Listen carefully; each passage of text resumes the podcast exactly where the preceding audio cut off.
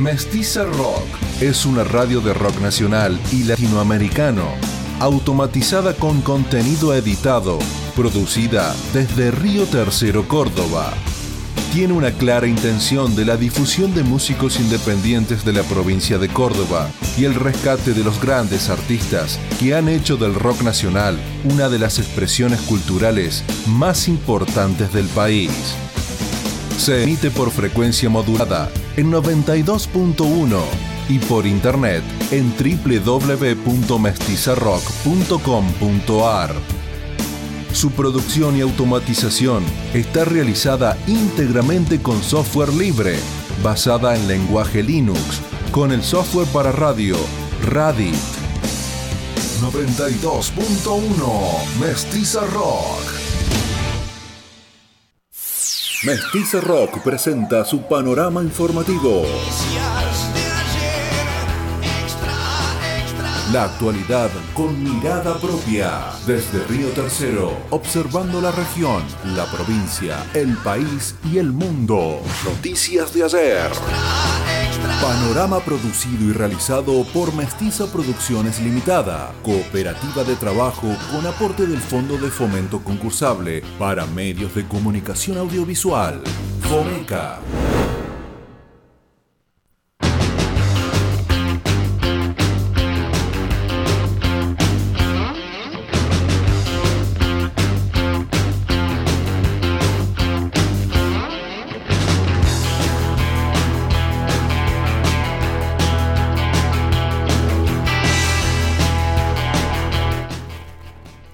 Buenos días, acá estamos en una nueva edición del panorama informativo de, de Mestiza Rock. Noticias de ayer extra, extra. ¿Cómo le va a Alexis Sorda? Buen día Natalia, 17 grados la temperatura en la ciudad de Río Tercero, cielo nublado, para hoy se espera máxima de 22 grados y para mañana máxima de 17, mínima de 7, Eh, jueves máxima de 19, mínima de 5 grados, días en que ha refrescado un poco el panorama general, en, en- por lo menos en esta zona. Ha refrescado un poquito, el sol, eh, bueno, se, se escondió. Me parece que por eso eh, está un poquito más fresco. Edición entonces de hoy, eh, 2 de agosto del 2022. Interminables cadenas de video. La presión sujetan. Buenas noticias. Sabrosas telefotos. A tragar sin culpa. Noticias de ayer. Por Mestiza Rock.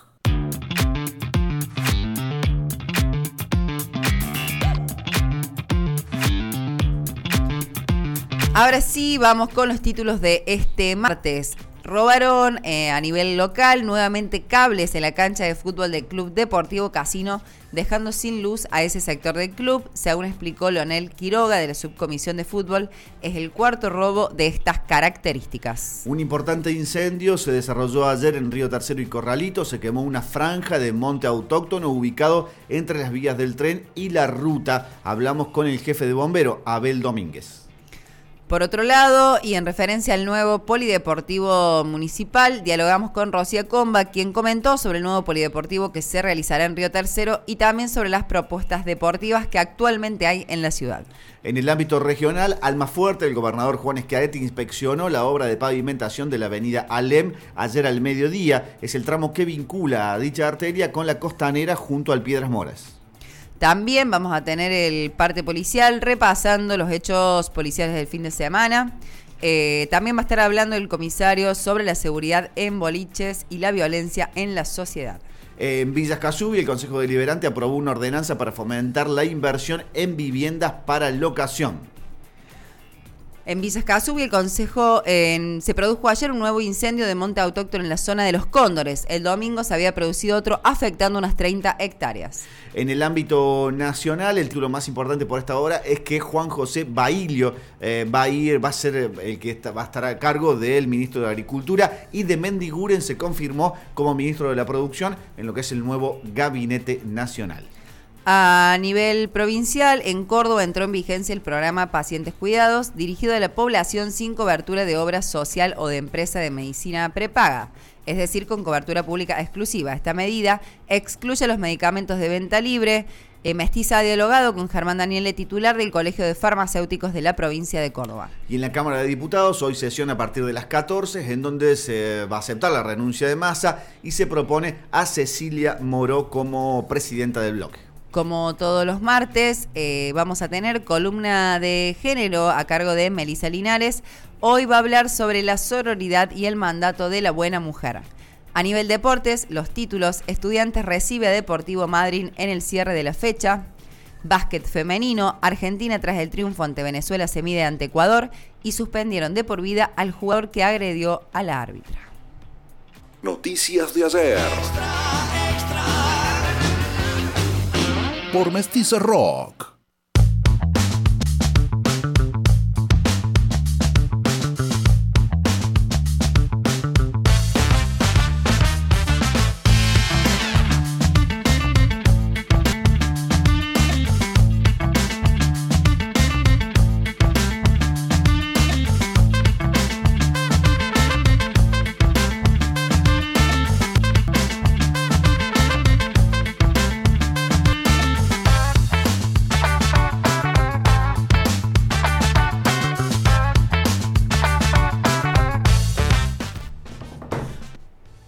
Como anticipábamos en los títulos, eh, se lamentó nuevamente otro robo en el Club Deportivo Casino, que no es el primero.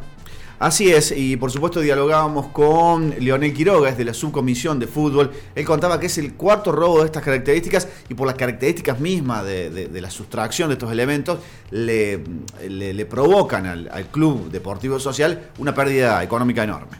Escuchamos cuando fuimos a abrir el club para que comiencen los entrenamientos, eh, nos encontramos que nuevamente no, nos robaron en las instalaciones donde desarrollamos fútbol, eh, en la cancha grande, del lado donde están las luminarias, del lado local, digamos, donde están las tribunas, y eh, del otro lado, donde tenemos una, una, pieza donde está el tablero, también ahí forzaron una, una reja, rompieron un candado y, e ingresaron a esa parte, con lo cual nos dejó sin luz toda la parte del buffet, de la zona de vestuarios, eh, de la cancha chica también. Eh, pero bueno, esto ya es reiterado, lamentablemente ya es como la cuarta vez en el año que nos sucede una cosa por el estilo. Por ahí vi que, pusiste, es, como nadar contra la corriente, ¿no? Sí, sí, la verdad que sí, porque bueno, eh, aquellos que conocen el Club Deportivo Casino saben que, somos eh, con una función social eh, muy fuerte, es como la identidad de nuestro club. Eh, somos un club que no, que bueno, lamentablemente no recibimos ningún tipo de apoyo, de ayuda económica del sector público, ni de la ciudad, ni de la provincia, tampoco de privados, con lo cual todo el trabajo cotidiano que se hace en el club para que niños, jóvenes, adolescentes, ahora este año mujeres que también hemos iniciado el fútbol femenino, adultos también con el senior, tenemos todo el abanico de posibilidades para que se pueda desarrollar el fútbol. Eh, y bueno, se hace un esfuerzo grande porque bueno, al no recibir apoyo todos los ingresos y los costos lo, afrontamos como subcomisión de fútbol.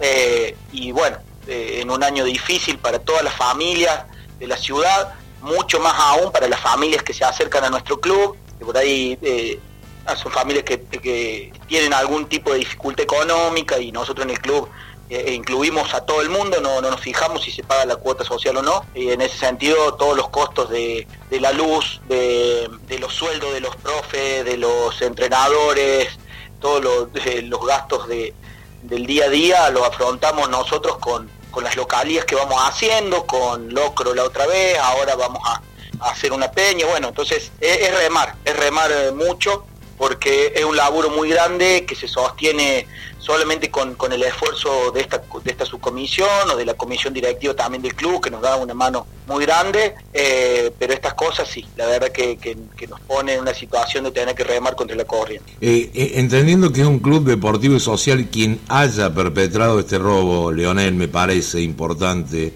y lo charlábamos fuera de micrófono, debe entender que se está haciendo daño a sí mismo, ¿no? Quien, quien haya hecho esto. Sí, sí, sin lugar a dudas, sin lugar a dudas, porque digo, yo creo que no hay no hay persona, familia en Río Tercero que no tenga algún tipo de contacto o de vínculo con Casino en la actualidad o en, o en el pasado. Eh, es un club que tiene muchísima historia y, y, que bueno, que me parece que todo el mundo tiene algún tipo de vínculo que, que, que, nos pone en cercanía y sí, hacerle daño a las instituciones hoy al, y al, al normal desarrollo de las actividades, claramente que está está dañando a toda la comunidad, está dañando a todos los niños que eh, van hoy, que son más de 150 niños, que hemos podido recuperar muchas categorías, están haciendo un daño muy grande para que esos niños puedan, niños, niñas, adolescentes, jóvenes, mujeres, de todo, ¿no? Puedan desarrollar un deporte, una actividad física en un lugar donde los contiene, que muchas veces tenemos que, también reforzar alguna alimentación también, brindando eh, algún mate cocido, algún eh, café con leche, mucho factura algún momento de la, en algún momento de la semana porque, porque bueno, sabemos que hace falta eh, y bueno, me parece que sí, está dañando eh, a toda esa comunidad que, asiste a nuestro club y que lamentablemente hoy, por ejemplo, no, no ha podido desarrollar el, el entrenamiento porque no hemos podido prender ninguna luz de ningún lugar de fútbol y mañana seguramente que tampoco porque vamos a estar vamos a estar eh, solucionando todos estos problemas ¿no? Mm. ¿Cómo, sigue esto ahora? ¿Ustedes hicieron una denuncia? ¿Cómo, cómo, cómo continúa? Ya el robo anterior hicimos una denuncia, lo que pasa que, bueno, eh, nosotros tenemos algunas cámaras que están del lado de la zona del buffet, eh, que no se ha visto nada porque lo hacen en, momentos de la noche o algo. Eh, se, ve muy poco, entonces no hay ningún indicio, eh, no hay ningún registro de nada. Eh, han sido de cables, eh, que es para la venta del cobre, entonces no deja ningún rastro, digamos, sabemos que los cables llevan, se queman y, luego se vende el material. En la denuncia anterior no, no, hubo ninguna ninguna pista ni ningún adelanto de nada, entonces es más una formalidad que otra cosa, ¿no? Ir a hacer la denuncia es tiempo de, de dar detalles que dejamos un rango nosotros dejamos de usar el día domingo eh, a aproximadamente a las 3 de la tarde y hoy eh, a las 4 de la tarde del día lunes volvimos al club y, ahí nos dimos con que con que nos habían robado muy amplio, no hay detalles como que se pueda hacer una investigación, es más hacer la denuncia que para encontrar responsables. Perjuicio económico, ¿qué, ¿qué implica esto para ustedes? ¿Cuánto han evaluado? ¿Qué perjuicio económico tienen? ¿Cuáles son los daños? Porque recorrimos el club, hoy recorrimos el club y encontramos algunos daños que eh, en el día de mañana vamos a encontrar otro, no lo sabemos. Eh, entonces, bueno, estamos terminando de evaluar cuál es el eh, daño que nos han hecho, pero por lo que pudimos constatar eh, que es un daño muy grande, sabiendo que, los costos de, los materiales eh, eh, eléctricos hoy han subido nuevamente y, para nosotros es un costo que, lamentablemente no, podemos afrontar. De hecho, estábamos haciendo una campaña actualmente para, poder empezar a, cambiar todo el tejido perimetral, con lo cual con esto ya de, vuelta nos, se nos son varios pasos muy grandes que tenemos que afrontar porque son cables que son subterráneos, que tienen un costo alto por metro. Ya la cancha auxiliar que nosotros teníamos para el armamento no la estamos pudiendo utilizar justamente a raíz de un robo anterior que tuvimos, que no pudimos eh, volver a, poner la luz en esa cancha auxiliar por el costo que nos significaba llevar cable hasta, hasta esa cancha. Entonces, bueno, eh, todos los adelantos que hemos tenido con el esfuerzo de las familias, de la, de la comisión directiva del club, de la subcomisión de fútbol, eh, estamos retrocediendo lamentablemente y, para nosotros nos significa eh, un costo, la verdad que enorme y actualmente un costo que, no, vamos, que no estamos pudiendo afrontar. Noticias de ayer. Por Mestiza Rock. Así pasaba entonces Leonel Quiroga de la subcomisión de fútbol de eh, Club Casino porque, bueno, robaron nuevamente y, ahí también cuentan cómo es muy difícil afrontar estos, estos gastos para generar la reposición. Alexis, ¿tiene ahí novedades del ámbito nacional? Así es, en el ámbito nacional están todas las miradas políticas puestas en eh, Sergio Massa, que es el nuevo ministro de Economía. Se dice que entre hoy y mañana se van a conocer medidas económicas y se, ya están, se están conociendo algunos nombres, como el de Juan José Bahillo, que va a ser el que va a estar a cargo de la Secretaría de Agricultura, Ganadería y Pesca de la Nación. Eh, fue intendente de Gualeguaychú y fue ministro de Producción, Turismo y Desarrollo Económico de Entre Ríos. En tanto, también se conoció que el presidente eh, del Banco de Inversión y Comercio Exterior eh, y dirigente de la UIA, José de Mendiguren, va a estar a cargo del área de producción bajo la órbita del Ministerio Unificado que será conducido por Sergio Manzan. Recordemos que José de Mendiguren es un eh, empresario devenido político y muy del ala del partido de Sergio Massa, que integra el Frente de Todos. quienes pasaron, quienes precisaron que el actual titular de, de ARSAT, por ejemplo, hay más cambios, Matías Tambolini pasará a desempeñarse en la Secretaría de Comercio Interior. En tanto, eh, Jorge Solmi va a continuar en el nuevo esquema de la Secretaría de Cultura como segundo de Bahillo y también se va a incorporar al área el economista Gabriel Delgado, según se informó hoy desde la agencia oficial Telam. Bueno, movimientos que todos estábamos esperando para ver cómo, bueno, cómo se configura finalmente el gabinete nuevo gabinete propuesto por Sergio Massa y veremos qué, qué medidas tenemos pronto para, para comunicar. Por otro lado, y como repasábamos en los títulos eh, a nivel local, ayer se desarrolló un importante incendio entre Río Tercero y Corralito. Eh, una franja de 4 kilómetros de monte autóctono se quemó y Abel Domínguez, jefe de bomberos voluntarios, explicó cómo se trabajó para extinguir el incendio. Lo escuchamos. Incendio que se desarrolló entre Río Tercero y la localidad de Corralito, precisamente unos pocos kilómetros antes de, de, llegar a la ciudad, se dio en la zona de la banquina, entre el ferrocarril y la ruta, una zona muy agreste, con mucho monte cerrado, gran carga de fuego.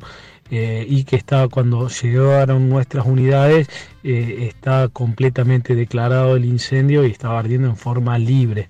De ahí la gran cantidad de, humo que, se podía ver desde las localidades vecinas, inclusive desde aquí de Río Tercero eh, se veía gran cantidad de humo, inclusive en algún momento hubo que cortar la ruta precisamente por por la densidad del mismo y por el riesgo potencial que significaba para los vehículos que circulaban. Fueron de aquí de Río Tercero tres unidades con aproximadamente unos 15 bomberos eh, y se convocó, se convocó a bomberos de Alma Fuerte que participaron junto con bomberos de Embalse, eh, bomberos de Higiena y también unidades de, de, los equipos técnicos de acción ante catástrofe de la Secretaría de, de seguridad.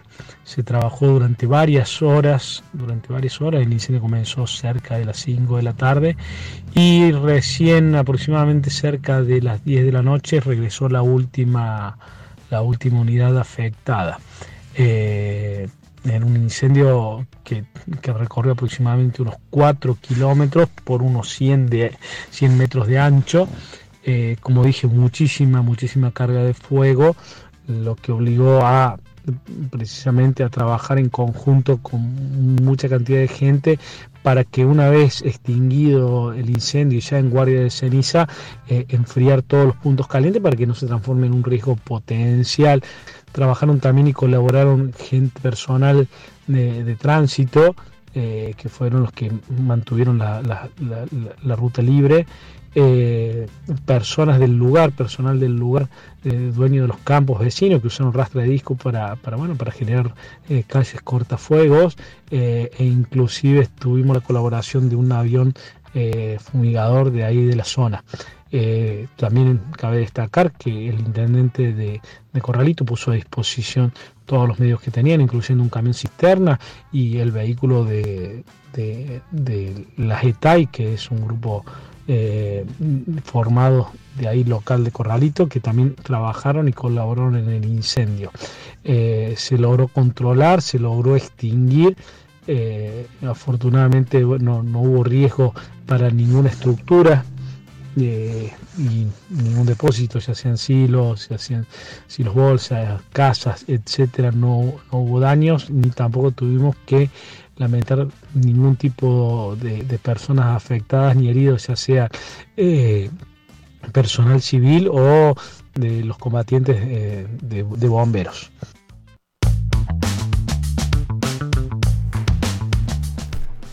Escuchábamos así entonces a Abel Domínguez, eh, jefe de bomberos voluntarios, que nos contaba un poco cómo pudieron eh, aplacar el fuego ayer entre Río Tercero y Corralito. Hay novedades provinciales también. Así es, detuvieron a dos personas por falso testimonio en la causa que investiga la muerte de Joaquín González. Lamentablemente eh, son tantos los hechos trágicos alrededor de la provincia y de la Argentina que uno no, eh, puede identificar a veces dónde se dan eh, estas cuestiones, pero recordemos que es aquel joven que falleció en causas muy dudosas en la vía pública, aparentemente medio de una rencilla en Alta Gracia. El, se detuvieron a dos personas en Anizacate y en Alta Gracia, dos jóvenes de 21 y 23 años en el marco de esta causa por falso testimonio y falsedad ideológica agravada que lleva adelante el fiscal Alejandro Peralta Otonelo y que deriva de la investigación por la muerte de Joaquín González el 18 de julio pasado en la ciudad del Tajamar. Em, Peralta Otonelo, eh, fiscal, eh, precisó que las órdenes de detención se emitieron el jueves y el viernes de la semana pasada. Asimismo indicó que esas dos personas eh, prestaron declaración testimonial en el marco de la causa por el homicidio de Joaquín González, en la que está imputado otro joven, Joel Natael Heredia. Y bueno, se estableció que el testimonio era falso y por eso quedaron detenidos. Bien, por otro lado, también a nivel provincial y como adelantábamos en los títulos, en Córdoba entró en vigencia el programa Pacientes Cuidados, que eh, la idea es que sea un programa que esté dirigido a las personas que no tengan cobertura de obra social o una empresa de medicina prepaga. Así que dialogamos con Germán Daniele, que es el titular del Colegio de Farmacéuticos de la provincia de Córdoba, y esto nos decía. Sí, sí, ya está en vigencia, ya las farmacias están adhiriendo, ya los sistemas están enlazados entre eh, los que llevan adelante el programa, que son la, es la industria farmacéutica, con las farmacias. Así que las farmacias que han adherido ya tienen todas las posibilidades de empezar a atender a los pacientes, ¿no? Bien, bien, bien. Son muchas farmacias, pocas farmacias. ¿Cómo, cómo, cómo, cómo es esto, Germán, hasta ahora? Hasta ahora tenemos ya más de 500 farmacias adheridas a toda la provincia. Creemos que esto se van a ir sumando, porque tenemos muchas preguntas también. Eh, la farmacia pregunta, porque esto lo quiero destacar, porque no, no se destaca, no se reconoce siempre, que eh, hace un acuerdo el gobierno con los laboratorios, pero el gran esfuerzo lo termina haciendo la farmacia. ¿Por qué digo esto? Porque parte de ese 35% que se le hace de descuento al paciente es un descuento que la farmacia pone y que no cobra. ¿Sí? O sea, parte del beneficio que recibe el beneficiario es una pretensión económica que la farmacia rescinde para que justamente este programa eh, tenga el alcance que se pretende tener. Entonces por ahí la farmacia, hay farmacias que no tienen la posibilidad de sacrificar ese, ese que es casi la mitad de su ganancia, entonces, bueno, ahí es donde nos preguntan, piden asesoramiento para ver cómo va a funcionar, por eso somos optimistas que con el correr del tiempo se van a ir sumando cada vez más farmacias, ¿no? Vamos a recordar que el nombre del programa es Pacientes Cuidados. ¿Es así? ¿En qué consiste el programa concretamente, Germán? Ah, es así, es pacientes cuidados, que esos pacientes que no tienen seguridad social, o sea que no tienen ni obra social ni prepaga, puedan acceder a un 35% de descuento en los tratamientos que eh, forman parte del programa. Bueno, eh, me parece, no sé, es una intuición que tengo, vos me vas a corroborar si es así o no, ustedes son el termómetro de eso, ¿no? Que cada vez hay más personas sin seguridad social, sin obra social, sin una paga, digamos, que, que deben recurrir a la, a la salud pública.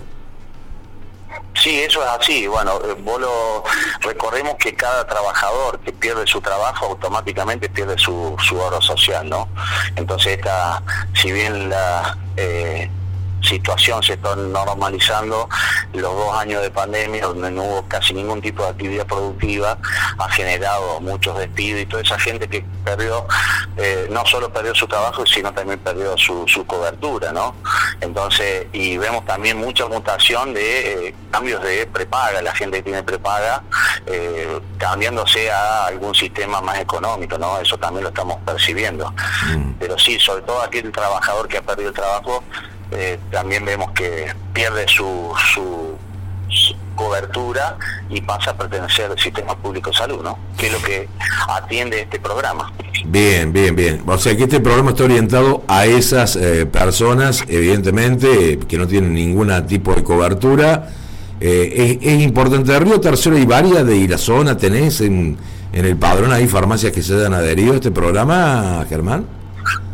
No, no tengo, estaría haciendo, no lo tengo procesado esta semana, lo que fue el inicio de esta semana. Lo que sí vamos haciendo es, una vez que tengamos un, panorama de cuántas farmacias dieron, las vamos a ir publicando en la página del colegio para que ah. aquellos pacientes eh, las pueden, tengan un lugar donde consultar. Y ese padrón lo vamos a ir actualizando según se van adhiriendo, se van sumando más farmacias a la, campaña, ¿no? Así que eso, si, si te parece, Fabián, paso la la página del colegio. Sí, sí, sí, sí, sí. sí.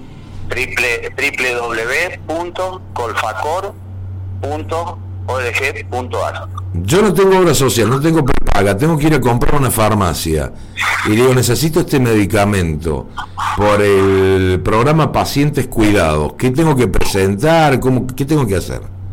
La receta. Es lo único que se exige acá es la prescripción médica, ¿sí? Eh, a nombre tuyo, entonces, porque vos sos el beneficiario, porque sos el que no tenés cobertura, vas a la farmacia y la farmacia genera una validación de esa receta, si figura en el padrón que nos ha pasado la industria farmacéutica, de todas aquellas personas que no tienen cobertura, la farmacia te va a poder validar el descuento. Y así es sencillo el procedimiento, pero siempre es con la prescripción médica. Bien. Bueno, entonces lo van a ir actualizando permanentemente a este padrón de farmacias, ¿no? Así es, así es, para que la gente tenga un lugar donde, más allá de que todos los pacientes llaman a su farmacia de confianza, a su farmacia de cercanía, eso la verdad que el farmacéutico colabora mucho, tenemos un, contacto permanente con nuestros pacientes, bueno, pero por las dudas para aquellas personas que no, que no consiga o que tenga dudas antes de salir o antes de llamar, pueda encontrar en la página de nuestro colegio el listado de farmacias que están atendiendo con sus datos, ¿eh? para que se puedan comunicar con ellas y, solicitar el, servicio. Bien. Germán, eh, me decía de los dos años de pandemia para acá que se está recuperando, por suerte, ya comienza a haber más trabajo formal, había muchísimo trabajo informal, que yo siempre digo, no, no nació una, debajo de una baldosa ni de un reposo, de venía de antes esto. O sea, eh, la pandemia lo expuso, digamos. Sí, lo profundizó, lo profundizó y lo expuso. Sí, Lo expuso porque ahí nos dimos cuenta de la cantidad, con el famoso IFE, la cantidad de gente que estaba sin cobertura social y que estaba en el mercado informal del trabajo, ¿no? O sea, esto también es una realidad. ¿Ustedes, ustedes lo, han, lo han percibido eso? Sí, la verdad que nosotros lo percibimos de la peor manera, que es justamente aquellos pacientes que, nos plantean de que ya no pueden seguir adelante con sus tratamientos. La verdad que no, no es lo mismo prescindir por ahí de un alimento tan esencial como prescindir de un medicamento. Por eso hablo que lo vemos eh, con impotencia a veces de tratar de asistir a nuestros pacientes y no tener los medios para hacerlo, ¿no? Porque justamente esos pacientes han perdido mucho poder adquisitivo, no, no había actividad productiva, bueno, entonces hoy vemos que si bien mm, han bajado las ventas lo que es este mes porque han aumentado las ventas de los productos de estación, pero ha bajado la venta en general porque nuestra actividad no está eh, exenta del contexto por el que estamos viviendo, pero no es lo mismo que en el medio de la pandemia donde la gente, la verdad que no sabía, con mucha incertidumbre, no sabía hasta cuándo iba a poder acceder a su tratamiento, cuándo lo iba a poder seguir comprando, si les iba a tener que dejar de comprar. Hoy, bueno, esa incertidumbre no hay, pero tampoco es que vemos que se ha activado la, demanda. por eso te decía que ahí han, bajado, han bajado las ventas y estamos notando eso, pero pero por lo menos este fenómeno que, percibíamos en la pandemia ya no lo, no lo percibimos tanto. Importante acá, Fabián, déjame, recordar, es, el compromiso del profesional prescriptor y del profesional farmacéutico de que más allá de este programa, eh, educar a nuestros pacientes que para el mismo tratamiento hay distintas posibilidades económicas. Eh, eso es muy importante. Hay mucha diferencia de precios, aún entre las primeras marcas, para el mismo tratamiento. Entonces ahí es importante que el médico, que su, su prescripción es muy fuerte, su recomendación es muy fuerte, alerte o ponga en conocimiento a los pacientes que puede haber distintas opciones de precio para el mismo tratamiento. Independiente de, estos, de estos programas, hay una ley que está vigente, que es la ley de prescripción por nombre genérico, justamente que lo que atiende es el derecho que tiene ese paciente a poder elegir entre varios tratamientos, varios precios frente al mismo tratamiento varios precios. ¿sí? Eso está vigente, por ahí no se estimula de la manera que debería estimularse o no se estimula acorde a la realidad que estamos viviendo. Por eso trabajamos mucho nosotros para con nuestros farmacéuticos en el mostrador alerten a todos los pacientes de todas las posibilidades que hay y ese paciente pueda acceder de la mejor manera al tratamiento. Es un trabajo que hay que hacer todos los que estamos involucrados en, en este tema de salud, ¿no? Interminables cadenas de video, la presión sujetan. Buenas noticias, sabrosas telefotos. A tragar sin culpa. Noticias de ayer por Mestiza Rock.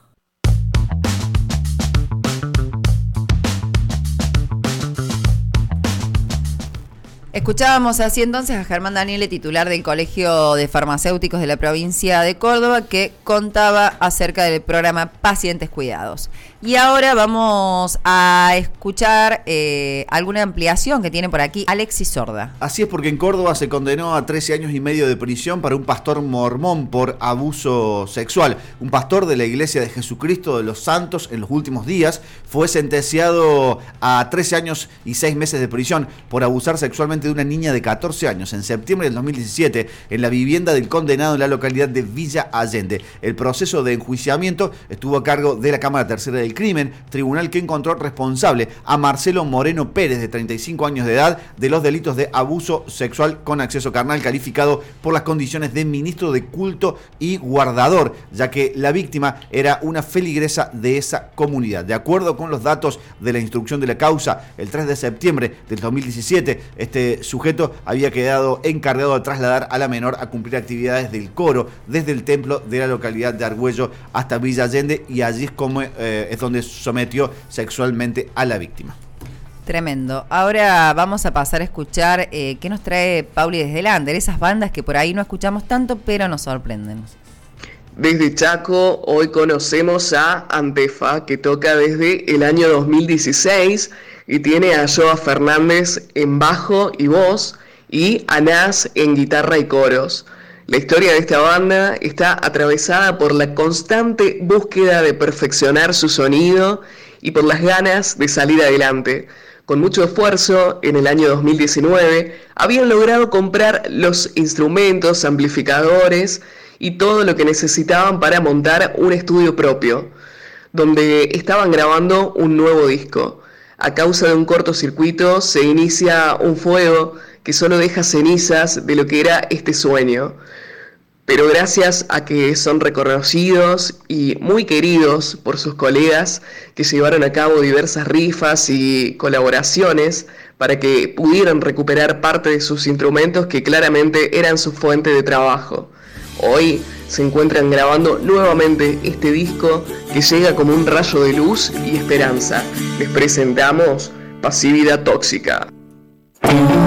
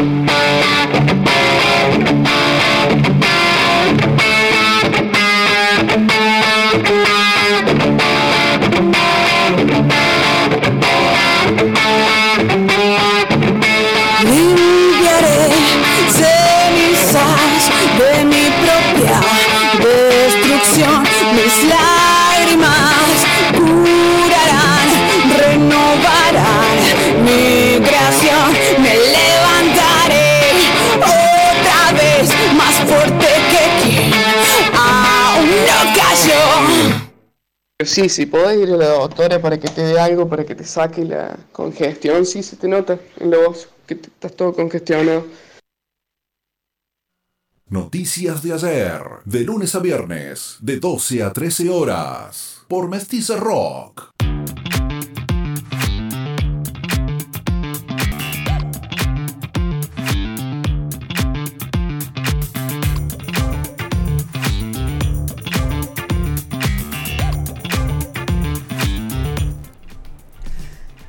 Escuchaba, escuchábamos así algo que nos traía de Lander, en este caso de Chaco, la, eh, la compañera Pauli Sosa. Con consejos médicos y todo. Con consejos médicos y todo, porque uno nunca sabe. Esto es una radio muy completa. Anticipábamos en los títulos a nivel regional que en Almafuerte el gobernador Schiaretti inspeccionó la obra de pavimentación de Avenida Alem ayer al mediodía, que es el tramo que vincula dicha arteria con la costanera junto al Piedra Moras. En tanto, en Villa Casubi, el Consejo Deliberante aprobó una ordenanza para fomentar la inversión en vivienda para esa localidad. Preocupan los incendios. Se produjo ayer un nuevo incendio de monte autóctono en la zona de los Cóndores. El domingo se había producido otro afectando unas 30 hectáreas. Ahora vamos a escuchar la ampliación de estas noticias en la voz de Fabián Menichetti.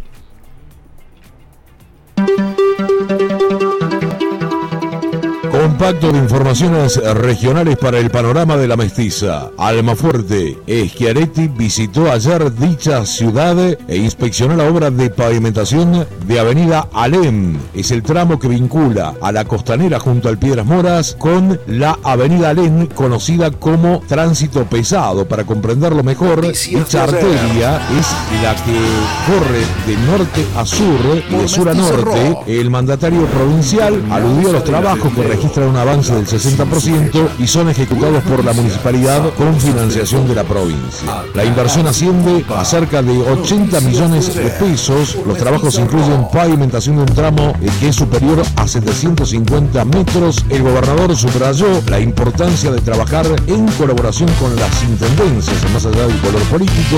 Recordemos que en Almaforte el municipio es gobernado por Rubén Dagún, que llegó a la intendencia por Juntos por la Ciudad, desde una de las vertientes del radicalismo, sucediendo a quien es hoy legislador por el departamento Tercero Arriba, Adrián Escorza de Hacemos por Córdoba. Esto decía Schiaretti.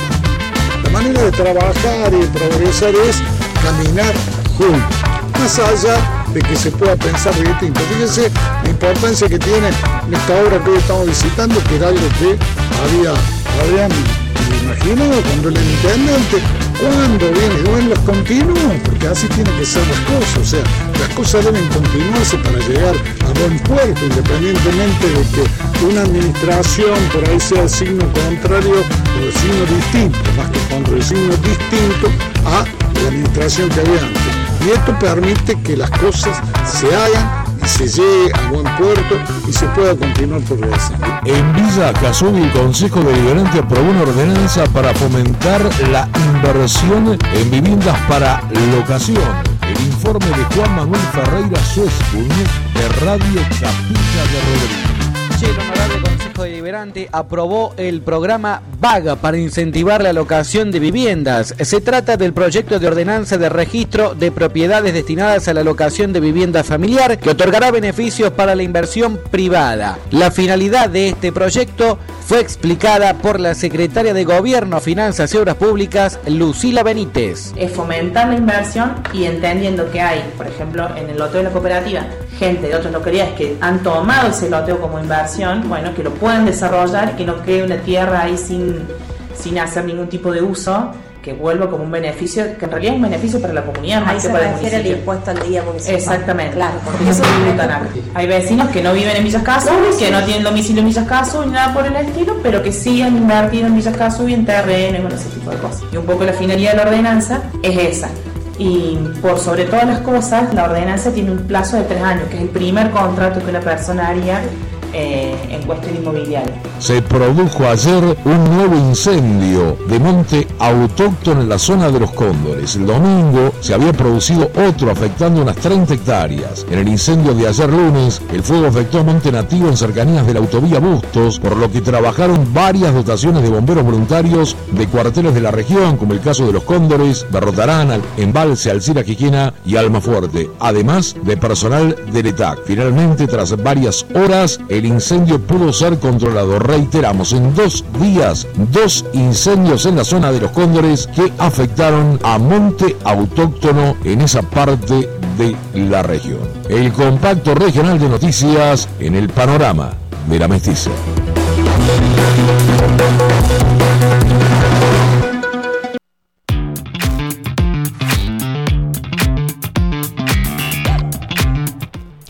Después del repaso de la información regional en la voz de Fabián Menichetti y corresponsales, vamos a pasar a la columna de los martes que está a cargo de Melisa Linares. La columna es Tiene un minutito para hablar de género. En este día va, bueno, digamos, va, va a conversar o nos va a contar sobre la sororidad y el mandato de la buena mujer. Escuchamos.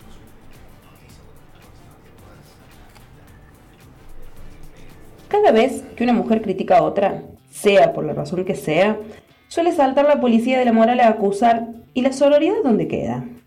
Ni hablar de que si esas mujeres además son feministas, la apuesta se redobla. Claro, piden igualdad, pero se agreden entre ellas. Por supuesto que la violencia casi nunca es el camino, y no vamos a hacer una apología de ella, pero ¿por qué se supone que las mujeres, ya hablaremos de otras identidades, no podemos discutir, enojarnos y pelearnos entre nosotras? La sororidad suele ser la respuesta. Pero, ¿qué es la sororidad?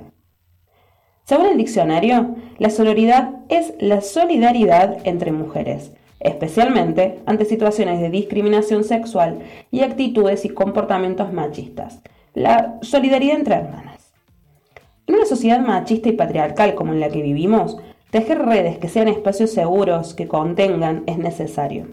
La organización entre quienes somos víctimas, aunque esta palabra suene fuerte, de este sistema es la herramienta de lucha. La posibilidad real de salir a las calles a reclamar derechos, de pensar colectivamente la manera de tumbar viejas estructuras y construir nuevas. Esta alianza es entender que siempre habrá una otra que acompaña, la famosa y tan nombrada sororidad. Entonces, la única manera de relacionarnos que tenemos las mujeres es desde el amor y el compañerismo. ¿Quedan abolidos entonces con el feminismo las demás ideologías, las clases sociales, el poder, las religiones, los desacuerdos, la violencia? La respuesta es más que obvia, no. Aunque una de las tantas exigencias de la sociedad al movimiento feminista es justamente que seamos tiernas, puras y nada conflictivas, la realidad es que somos personas, por lo tanto, atribuirnos características casi místicas es una fantasía inalcanzable. Relacionada con la idea de sororidad suele estar la idea de que las mujeres no podemos ser violentas, o enojarnos, o alterarnos, o ni siquiera discutir con vehemencia algún tema porque pareciera que no nos corresponde. Se pretende que nuestro comportamiento sea lo que se considera intachable, si no perdemos el derecho de reclamar el fin de la violencia machista, o de los femicidios, o de la homolesbotransfobia. Aunque, repito, no voy a hacer apología a la violencia, ¿Por qué no podríamos las mujeres y las diversidades tener actitudes esperables en casi cualquier ser humano? En el mismo sentido, se suele sentenciar que hay mujeres más machistas que los hombres. Y no basta más que mirar un par de estadísticas para descubrir que esto es imposible. Hay hombres heterosis que por machismo matan. En lo que va del año 2022 hubo 143 femicidios y 3 travesticidios. De ninguna manera puede ser peor que una madre le planche la camisa a un hijo varón mientras le enseña a su hija cómo hacerlo la próxima vez. Aunque claramente esto reproduce dinámicas machistas, no puede ponerse en términos de más machista que los hombres. Por supuesto que habrá algunos varones con más perspectiva de género que algunas mujeres o diversidades, porque, repito, no somos, somos personas, cada una con su propia historia y nadie nace feminista. Por otro lado, y volviendo al concepto de sororidad, es necesario ampliarlo. No puede hablarse solo de mujeres cuando no son solo ellas las perjudicadas por este sistema patriarcal. ¿Dónde quedan en esa alianza, en esa solidaridad entre mujeres, las demás identidades diversas, queers, no binarias, trans, de género fluido, que padecen cotidianamente la violencia machista y son víctimas de crímenes de odio? Para ir concluyendo entonces, la idea de la sororidad tiene que ver con una solidaridad de géneros, una alianza en contra del machismo, pero no tiene absolutamente nada que ver con que solo nos unan vínculos amorosos con otras mujeres y diversidades, ni mucho menos con abandonar desacuerdos, conflictos, contradicciones. Esto implicaría quitarle el peso político al movimiento y la posibilidad que tiene de generar un cambio real. Las feministas y las feministas no somos seres mitológicos, somos personas que luchan día a día por sus derechos. Tal vez la propuesta puede ser abandonar un poco la rigidez de los conceptos y poner en práctica realmente esa organización que nos hará libres. La salida siempre será colectiva. Diversidad y género, de la mano de Mary Linares, en Noticias de ayer.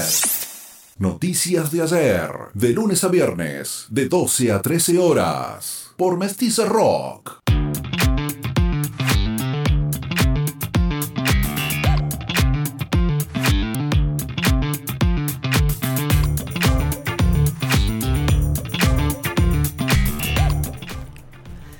Repasamos ahora los títulos de eh, los títulos deportivos. Estudiantes recibe a Deportivo Madryn en el cierre de la fecha. Por otro lado, básquet femenino. Argentina tras el triunfo ante Venezuela se mide ante Ecuador. Suspendieron de por vida al jugador que agredió al árbitro, un video que se conoció y que se viralizó y que por supuesto es lamentable eh, incluso verlo, ¿no? De hecho fue como ejemplificadora la, sanción. Y por otro lado los murciélagos juegan el Grand Prix eh, de México, así que vamos a escuchar la ampliación que nos trae Maxi Acosta. Vamos a comenzar con las deportivas de este día martes 2 de agosto. Vamos a comenzar hablando que Estudiantes de Río Cuarto recibe hoy a Deportivo Madrid en el cierre de la fecha eh, a partir de las 13.35 en León del Sur con ocho fechas sin derrotas y en la zona de reducido por el segundo ascenso se va a medir eh, con el equipo del sur. Eh, en realidad dos, dos, equipos que pertenecen al sur de sus provincias.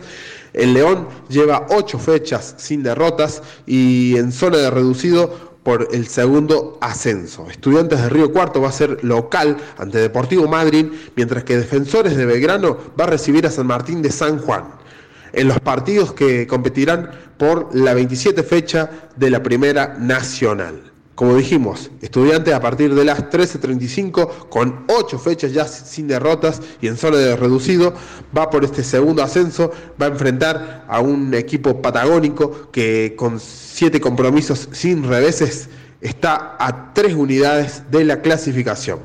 Así que recordamos, hoy juega Estudiantes de Río Cuarto. Damos vuelta a la página, vamos a hablar de básquet sudamericano femenino de básquet, Argentina tras el triunfo ante Venezuela se mide ante Ecuador. El seleccionado femenino superó a la Vinotinto por 79 a 44 en partido de la primera fecha del Grupo A.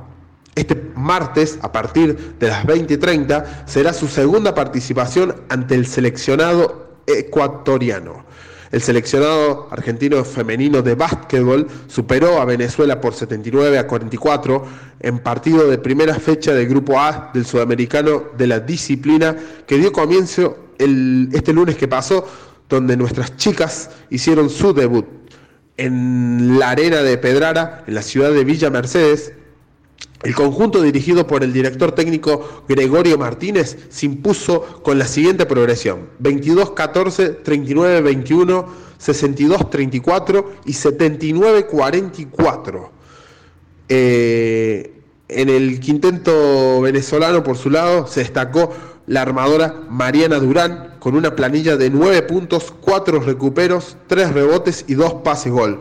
Por el lado de las argentinas, la alera Luciana de la Barba concretó 17 tantos, 4 en 9 dobles, 2 de 3 en triples, 3-4 en libres, 2 rebotes, 2 robos y una asistencia en casi 23 minutos.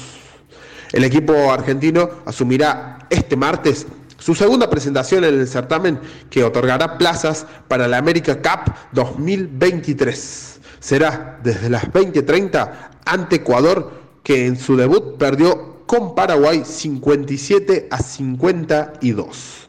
Vamos a hablar de lo que pasó con eh, la mujer árbitra que fue agredida. Vamos a hablar al respecto del tema.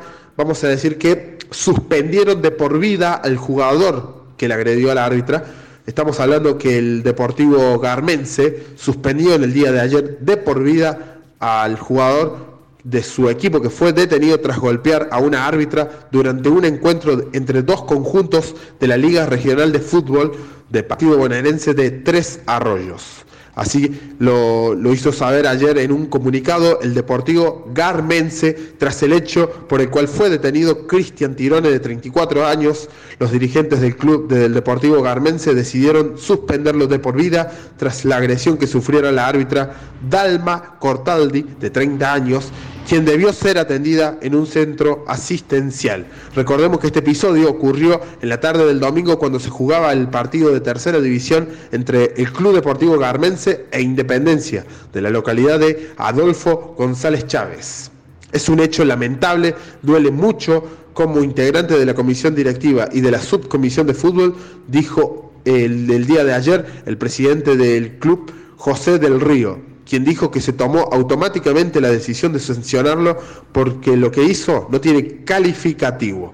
Así que bueno, ese, esa fue, eh, esos fueron los hechos que tomó al respecto eh, el Club Deportivo Garmense con el señor Tirone. Damos vuelta a la página y para cerrar estas deportivas vamos a hablar que los murciélagos juegan en el Grand Prix de México. El seleccionado argentino de fútbol para ciegos estará disputando uno de los torneos más importantes del año, el Grand Prix de Puebla. Los murciélagos irán en busca del tetracampeonato, ya que se obtuvo el título en los pasados tres torneos de Grand Prix. Maximiliano Espinillo y Nahuel Heredia los representantes cordobeses que tienen los murciélagos. Argentina estará disputando su partido el 2 de agosto contra Costa Rica y al otro día con el seleccionado japonés. El equipo dirigido por el profesor Claudio Falco viene de obtener la medalla de bronce en el desafío de las Américas y convocó a los jugadores que estarán en México para este torneo. Así entonces pasamos un poco por el seleccionado masculino eh, de fútbol para ciegos, que va a estar disputando unos partidos. Ah, de esta forma cerramos nosotros estas deportivas del día martes. Buenos atracos, perfectos atentados, bien iluminados. Noticias de ayer por Mestiza Rock. Denunció a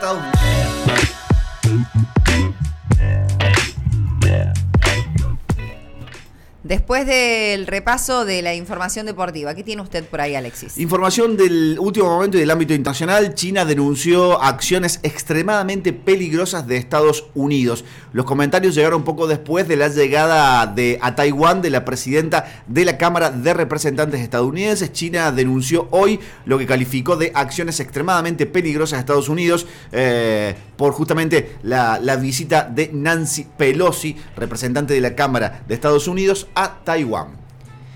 Bueno, por otro lado, y para ir terminando, vamos a escuchar a Fabián Menichetti para ver qué noticia oxidada nos trae en el día de hoy. El 2 de agosto de 1934, Hitler asumía la presidencia de Alemania. La extrema derecha concentraba el poder absoluto y se generaba una de las peores catástrofes de la humanidad. Un 2 de agosto de 1934, Adolf Hitler asumía como presidente de Alemania tras la muerte de Paul von Hindenburg. Ya ocupaba el cargo de canciller y concentraba de esa manera el poder que llevaría el planeta a una tragedia. A su asunción se autoproclamaba Führer, estableciendo un régimen totalitario durante el periodo conocido como Tercer Reich. Antes de su muerte, Hindenburg le había recriminado que los veteranos de guerra judíos no estaban siendo tratados como ciudadanos alemanes. Hitler elaboraba una vaga promesa para calmarlo, pero el 7 de abril promulgaba leyes prohibiendo la presencia de judíos en la administración pública y restringía su presencia en la abogacía y la medicina. Limitaba el número de estudiantes judíos en las universidades bajo el pretexto de prevenir el hacinamiento. Con el poder absoluto, eliminaba a los oponentes de su propio partido y a colaboradores, iniciando el proceso de eliminación de diversos grupos raciales, políticos, sociales y religiosos. Nuestros oponentes piensan que somos, y yo en particular, personas intolerantes e insoportables. Pues bien, esa gente tiene razón, somos intolerantes. Lo que los llevaba a reasignar las directrices a los campos de concentración para exterminio sistemático de comunistas, judíos, testigos de Jehová, gitanos, personas con problemas mentales y homosexuales principalmente. El porqué del fuerte apoyo popular que recibió se ha analizado desde varias perspectivas. Crisis económica, devastación tras la Primera Guerra Mundial, propaganda, miedo. Sin embargo, se atribuye a Joseph Goebbels, ministro de propaganda del nazismo, el ascenso de Hitler al poder y su permanencia en el mismo hasta su caída. Se indica que apeló a una serie de máximas, la simplificación, el enemigo único, el contagio del odio, la deformación, la exageración, la renovación constante de consignas, aunque siempre se hable de lo mismo, simplificar el mensaje para hacerlo popular sin importar si en el camino pierde rigor. El nazismo fue la ideología de extrema derecha que se consolidó con la llegada de Hitler al poder. En la actualidad, las corrientes de extrema derecha han resurgido peligrosamente, inclusive utilizando de hecho también las nuevas corrientes de comunicación como las redes sociales, convenciendo a muchas personas de que son la mejor alternativa, aun cuando el ascenso al poder de las mismas irían en contra de sus propios intereses. La extrema derecha eh, lo que hace es un discurso de odio, con argumentos manipulatorios y están permanentemente en campaña a través de Internet y de medios de comunicación más o menos convencionales para difundir ese tipo de, de- temas. Lo que pasa es que eso cuaja y poco a poco va capila- capilarizando. No debe olvidarse que el nazismo ascendió por los votos, aunque en un pequeño porcentaje, primero. Los especialistas lo plantean como peligroso considerando lo ocurrido a mediados del siglo XX. Señala un análisis sobre el nazismo que recordar el pasado, aquel 2 de agosto, puede lograr que ese odio se reprima y no se convierta en fuerza hegemónica bajo un disfraz o un nuevo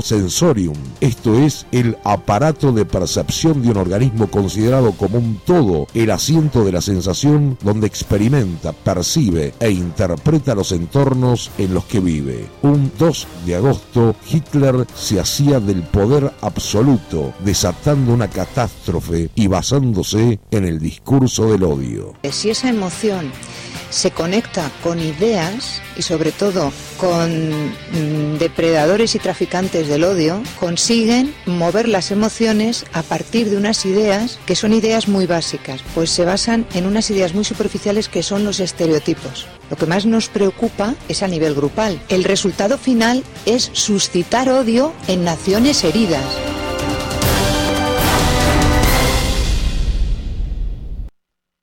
Noticias de ayer. Conducción. Natalia Comelo. Producción. Fabián Menichetti. Maxi Acosta. Melisa Linares. Coordinador de aire. Alex Sorda. Ambiente. Leonardo Altamirano. Internacionales. Mariano Sarabia. Género. Meli Linares. Música. Pauli Sosa. Maxi Carranza. De lunes a viernes. De 12 a 13 horas.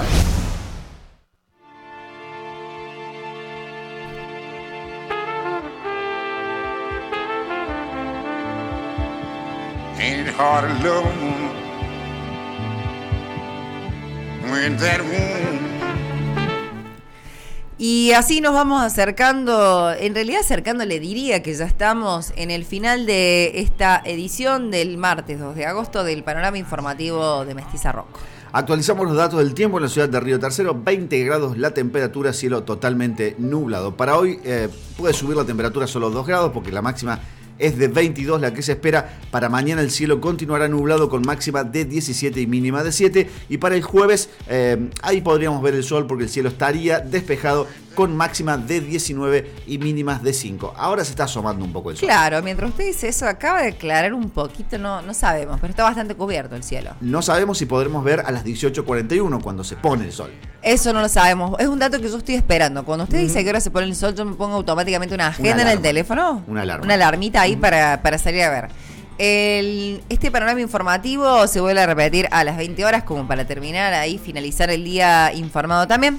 Y a las 13.30 tenemos emisión de también un noticiero, pero en este caso de Radio Farcos con información regional, provincial y nacional. Será hasta mañana, nos volvemos a encontrar en, en otra edición de el panorama informativo de Mestiza Rock.